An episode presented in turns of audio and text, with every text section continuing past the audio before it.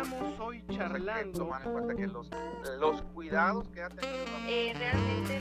Tercera silla. La sección de bienestar financiero. En entrevista con. Saludamos con mucho gusto al doctor Jorge de la Vega Carrega, amigo y colaborador de Cabina 88.5 Noticias. Jorge, bienvenido. ¿Qué tal, Rodolfo? ¿Cómo estás? Buenos días. Buenos días a la audiencia. Gracias, Jorge. Bienvenido, como siempre.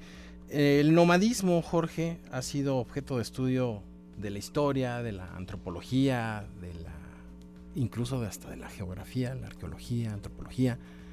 Y hoy traes un tema interesantísimo. Hoy traemos un tema interesante porque estamos regresando a ser nómadas.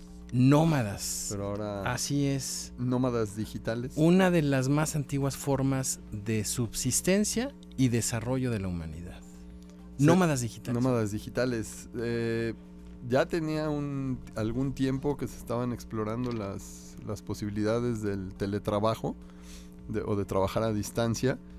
Y bueno, ya hemos platicado que con la pandemia, con el confinamiento y demás, se, se aceleró el, el, desarrollo de herramientas o la implementación de herramientas, la adopción de herramientas para, para trabajar a distancia y se aceleró la, la adopción de, de, estilos de vida que ya, que ya estaban presentes, ya se, ya, se, ya se había empezado a, manifestar este fenómeno, pero se aceleró con la pandemia y cobró mucho más fuerza con la, con la pandemia y con el confinamiento de esta idea de, de, muchas personas, cada vez una comunidad cada vez más grande, uh -huh. de, de, nómadas digitales que aprovechan el, las tecnologías, que aprovechan la posibilidad de poder trabajar a distancia y, y, entonces dicen, pues si puedo trabajar a distancia, ¿por qué me tengo que quedar encerrado en, en un espacio, en un espacio físico. físico. delimitado? ¿Por qué no puedo ir a donde yo quiera? ¿no? Ajá. Y entonces empieza a cobrar fuerza este, este movimiento de, de muchas personas que, que están trabajando al mismo tiempo que viajan. ¿no? Sí. Realmente lo único que necesitan es una computadora y acceso a internet, ¿no? Y luz, obviamente. ¿no? Viajando y trabajando. Entonces van viajando y trabajando y aprovechan, van conociendo el, el mundo, los lugares que, que, tienen ya interés por conocer y eh, ahí mismo van, van trabajando, ¿no? Y, y, bueno, ya dependerá de cada uno de ellos. Hay quienes se establecen, a lo mejor temporadas un poco más largas en algún lugar y hay quien sí está viajando constantemente, Ajá. ¿no? Cambiando Moviéndose, de en, lugar. están dos, tres días en un lugar y se mueven a otro y se mueven a otro y así se van rápido. Por ahí de marzo de 2020, principios de la pandemia, se incluso se publicaba revistas especializadas en economía, en finanzas, publicaban sobre el riesgo de bajar la productividad de las de los trabajadores de las organizaciones, de las instituciones, Jorge, y la realidad nos mostró lo contrario. Sí, sí, de hecho hay estudios, aquí llegamos a platicar en, alguna ocasión de un estudio que publicó Microsoft de, de, cómo, de cómo sí se había logrado incluso levantar la, la productividad a partir de, de flexibilizar las, las, condiciones de trabajo. Y aunque sí hubo, hubo casos en, en algunas organizaciones donde se notó que, los, que, el, que el personal o, o, los miembros de la organización como que sí se desentendieron de, su, yeah. de sus responsabilidades o de sus obligaciones. No fueron la mayoría. En la mayoría de los casos la productividad mejoró. El, porque el, porque el, la, el sentimiento de la gente o la sensación de la gente era, era hacia, hacia cuestiones más, más agradables, más favorables, porque entendían que tenían más tiempo para, para ellos.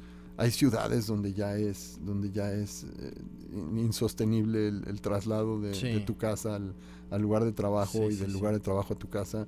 Hay historias, vamos, aquí en San Luis, ya no, sin irnos tan lejos, sin ir ¿no? tan lejos ya aquí en San Luis hay, hay ocasiones del día, hay momentos del día donde donde un traslado de, del trabajo a tu casa te puede tomar dos horas sí, ¿no? en, sí, sí, en San Luis o una hora y media o no sé dependiendo cuando llueve tres. Y, y si llueve tres y, y entonces y hay ciudades donde esa donde esa condición es mucho más permanente no entonces eso eso el estrés que genera esa situación pues eso pega mucho más en la productividad que que la posibilidad de trabajar desde tu casa, ¿no?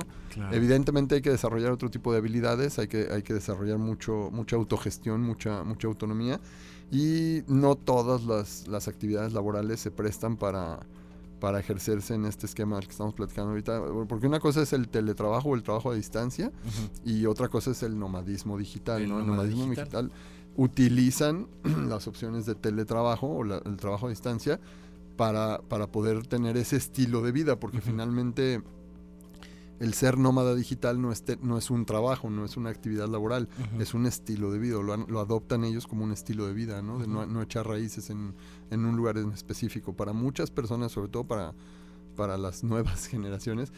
Eh, pero incluso a mí me ha tocado platicar con gente de mi edad que de otros, me tocó platicar con, una, con la esposa de un amigo que ella es, ella es sueca y, me platicaba que, que, en Suecia valoran mucho las posibilidades de movilidad.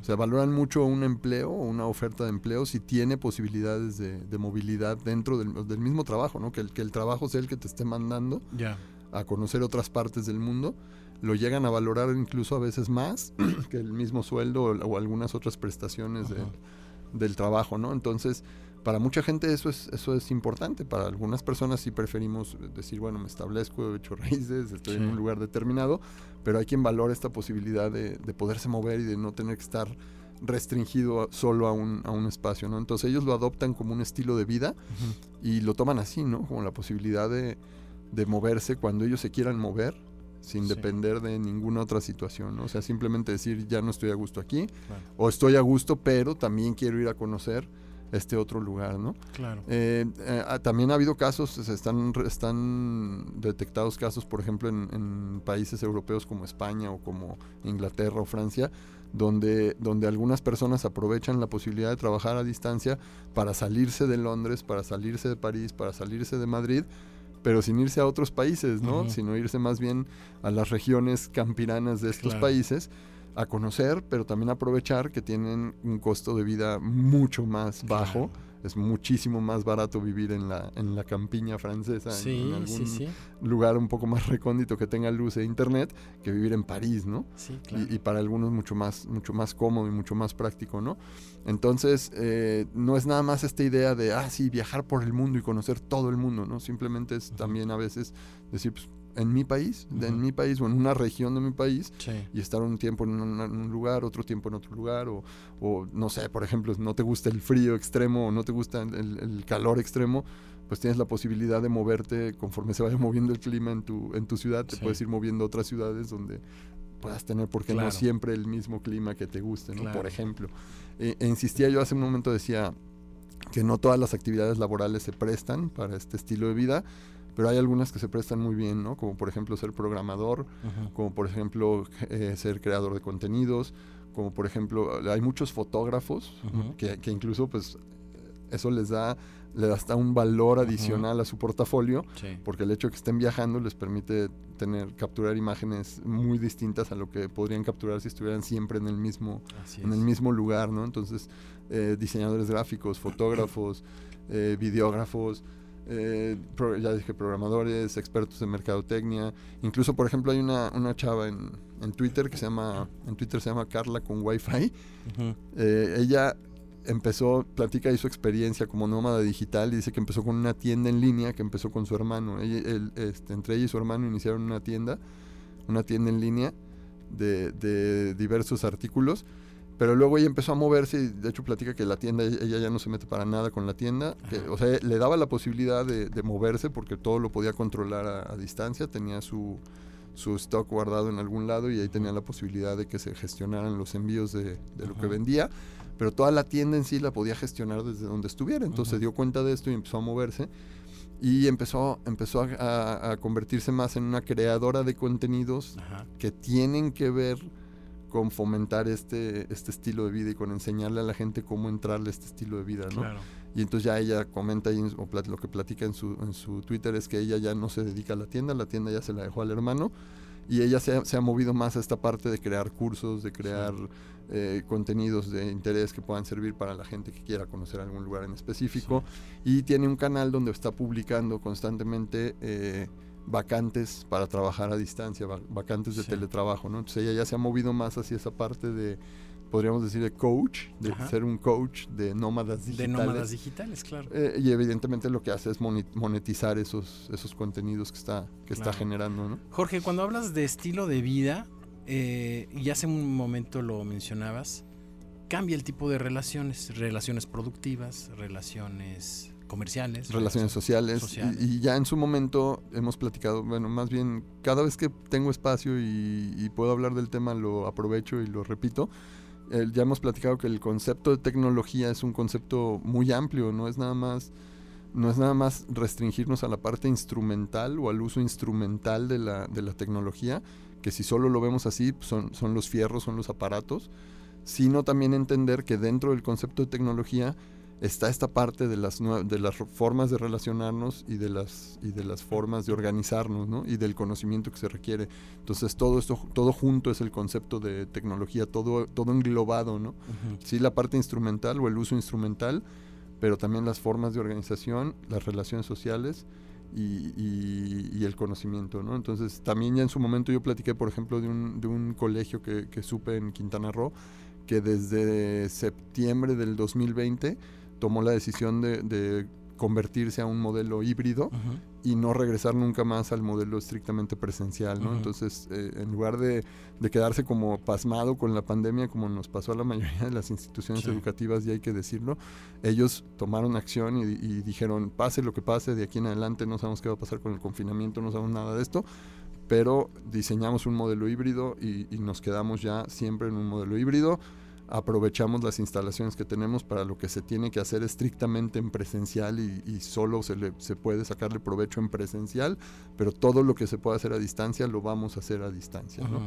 Entonces, eh, ahora, ahora más que nunca tenemos a nuestra disposición todas las herramientas que podríamos eh, necesitar Sí. para sacarle provecho a esta, a esta posibilidad de no estar restringidos en espacios físicos, en horarios determinados, en, en estas cuestiones de, de traslados de, eh, interminables, de tráfico, de estrés, de mentadas de madre. Sí, claro, ¿no? claro.